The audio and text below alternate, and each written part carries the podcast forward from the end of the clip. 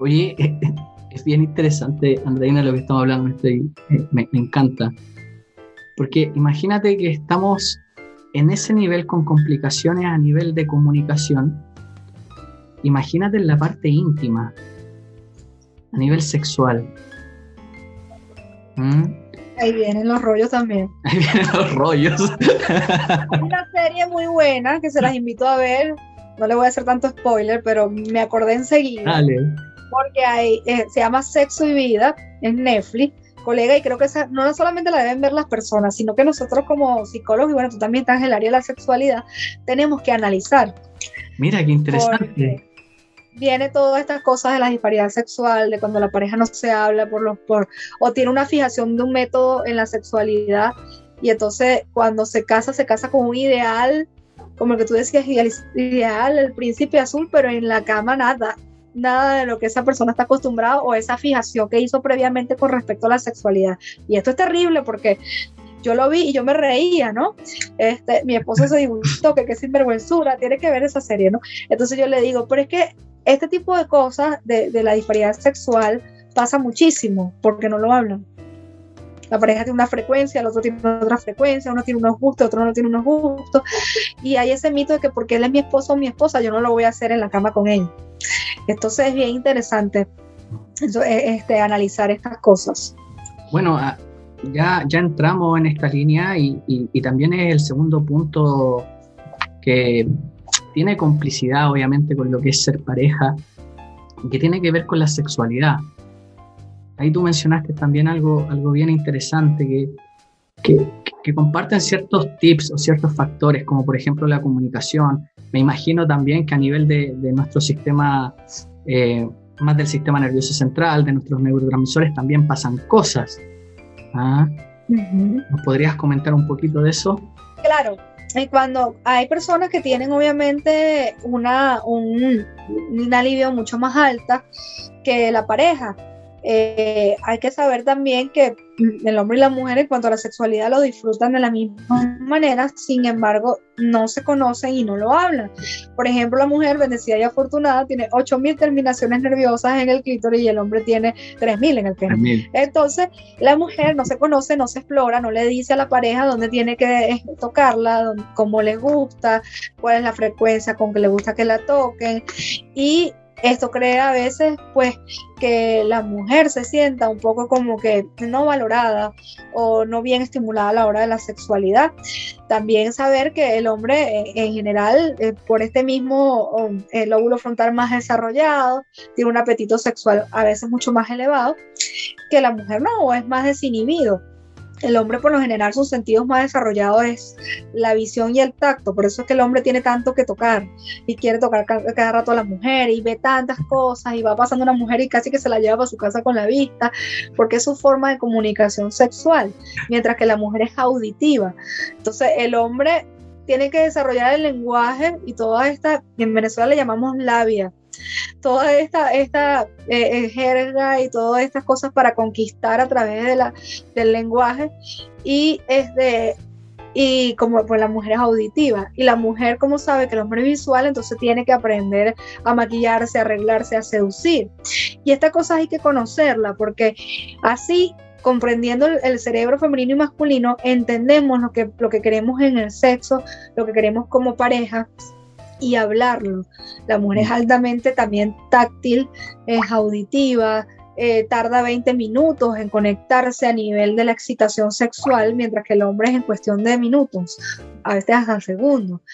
La mujer tiene una ventaja también en el sexo que la tiene que conocer el hombre, que es que es multiorgásmica en su mayoría, puede tener varios orgasmos en una misma relación, mientras que el hombre uno, y que hay un pedido refractario que ambos tienen, pero la mujer puede terminar un acto coital y seguir en el otro. El hombre necesita 15 minutos de descanso, mujeres, de esos hombres descansar, para que él pueda volver a la acción y haya otra vez la erección y haya toda esta excitación.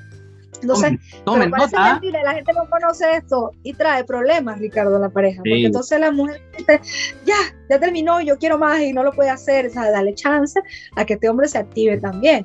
Y el hombre entender que es al contrario, es previo a la penetración o al acto coital como tal. Este juego tiene que alargarlo un poco más y no irse tan directo a la penetración, porque la mujer dura entre 15 y 20 minutos en encender los motores. Entonces, explorarse, conocerse, eh, besarse, alargar todo este, este jugueteo los conecta. Mm. Hay que hablarlo. Bueno, diste muchos tips. ¿ah? Eh, yo creo que la gente tiene que empezar también ahí a tomar nota, ¿ah? son, son bien interesantes. A modo resumen, me llamó la atención y, y claro, las terminaciones nerviosas, ¿ah? eh, el género masculino como que quedamos al leve ahí, con 3.000 versus la mujer que tiene muchas zonas también, con muchas terminaciones, donde uno puede sentir o provocar el placer a nuestra pareja. Es bien interesante eso que, que tú lo mencionas. aprender a explorar a la, a, la, a la, mujer, porque hay mujeres que me refieren tener este orgasmo más por excitación, por estimulación eh, clitorial que por estimulación vaginal.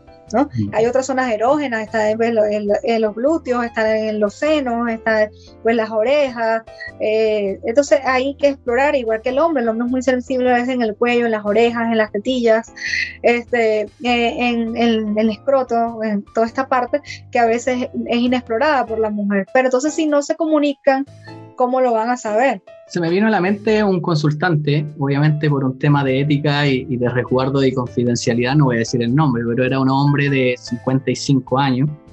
Él llegó muy, muy avergonzado a la consulta y me, dice, eh, acá el chileno, no sé cómo es allá en Venezuela o en los países un poquito más caribeños, yo he estado, pero no estaba en Venezuela, estaba en Colombia, Bolivia, Perú, Acá el chileno es como... En Venezuela son terribles los hombres, pero bueno, vamos a escucharte. Acá en Chile son como un poquito más reservados. Yo creo que este último tiempo se podría decir que estamos un poquito más a, más a toque, como se dice. Sí, lo he notado. El, venezolano es más, nosotros decimos lanzado. Eh. El venezolano le gusta atender a la mujer, le gusta, eh, por lo general, como es tan machista un poco a veces, él tiene que hacer llegar a esa mujer porque sí. Entonces, generalmente la explora, la conquista, la busca y el colombiano también.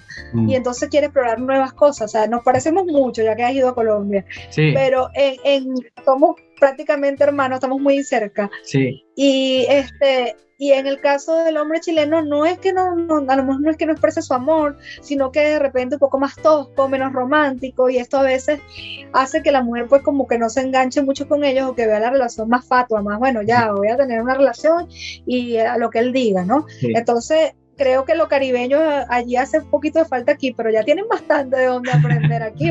Sí, no, sí, igual andamos bien, andamos bien, ¿sí o no? Andamos bien. Claro que sí. Entonces, Me, acuerdo de este consultante, llega 55 años, hombre adulto, primera vez que iba a, consultar, nunca había ido al psicólogo y me dice, bueno, doctor, yo le explico, no, no soy doctor, soy psicólogo, soy psicoterapeuta, pero es muy difícil muchas veces que sacarle esa cosmovisión de cuando van a ver a alguien que lo va a ayudar. Y me dice, vengo para que me ayude. Y yo le digo, perfecto, ¿en qué te puedo ayudar? Y me dice, y yo digo, ¿qué es eso, pues, doctor? Me dice, ¿Ah? Eh, me dice, no me funciona. Y yo le digo, pero ¿cómo no le funciona? No, mira, resulta que me separé hace unos años y ahora tengo una polola, me dijo, novia, le decimos, bueno, como le dicen ustedes novia, que le decimos polola. Sí, polola, polola. Entonces tengo una polola y, y, realmente no me está funcionando. Y estoy muy desesperado porque imagínate, yo con 55 años, con toda la experiencia que yo tengo, y empiezan a, funcionar esos mitos sexuales que también los vamos a conversar. ¿ah? Y, y, yo le explico, pero cuénteme, ¿cómo, ¿cómo es el acto? ¿Cómo es el coito sexual? Y él me empieza a relatar que prácticamente era inmediatamente la penetración. Entonces, eso es obvio que, que no funciona y empieza la ansiedad. De, Entonces no tiene mucha experiencia con Exacto, porque hay un desconocimiento de la sociedad, hay un desconocimiento que, bueno, por eso estamos haciendo esto, para que la gente aprenda, ¿ah? y le damos gracias a Andreina por eso. Entonces, me acuerdo que hice una sesión psicoeducativa respecto a lo que era el clítoris y cómo darle placer a su pareja sin la penetración, porque él decía que él tenía ah, este problema. Y, me daba mucha risa porque decía, eso es una disfunción, ¿ah? y le expliqué de qué se trata, y me dijo, pero es que nunca me había pasado. ¿ah? El ego, ahí, siempre. Eh, bueno, cuento corto, él aprendió lo que tú dijiste. No, que, ya 55 años no, está viejo, pero... y, bueno, él aprendió y se fue, yo me acuerdo que le dije, ¿con qué no se está viejo, pero, pero tampoco puede tener la misma virilidad. Exacto. Y se fue con el tema de las terminaciones a, a nivel del clítoris y que en el fondo una de las zonas que causa mayor placer en la mujer no está directamente dentro de la vulva. Entonces, bueno, aparte del punto G, pero tenemos otra zona. Y ahí yo le dije, usted tiene que empezar a jugar, tiene que hacer esto. Bueno, me escribe en la cuarta sesión me dice, y me dice, doctor, ya no voy más porque estoy como rey. Me fue súper bien con todo lo que usted me dijo y no vino nunca más a terapia porque aprendió sobre esta psicoeducación. Pero, pero lo resolvió, Sí, y se fue muy contento. Ahora, hay algo que, yo también siempre menciono en mis terapias sexuales, desde sexología clínica, que, la sexualidad no tan solo tiene que ver con el coito sexual. Ah, también hay un tema de sexuación ah, que tiene que ver cómo nos vamos configurando en nuestro género, masculino, femenino. Ah, y en la parte erótica recién viene el área más sexualizada. ¿Cierto? ¿Te hace sentido? Sí, sí, claro, claro. Que, que, nada más radica en lo genital, ¿no? Y realmente el órgano por excelencia en la sexualidad es el cerebro. Si no hay una sintonía en nuestro cerebro, en lo que queremos, eh, no hay una compenetración también emocional eh, en esa pareja es difícil que pues el, sexo fluya de una manera eh, positiva, ¿no? Entonces eso a veces se lo olvida a las personas porque se va más a lo que tú dices, a, la genitalidad, a la penetración y no estimulan pues toda esta parte eh, previa a, la sexualidad. la intimidad es más que la sexualidad, realmente la intimidad es también conocer a la pareja, acariciarla, escucharla, sentarse, pasarle la mano. Son tantas cosas que se pueden hacer yo le hablo a mis consultantes y le digo, eh, esto no, tiene que ver solo con el coito sexual. Cuando nosotros hablamos de sexualidad, también hablamos de la amatoria.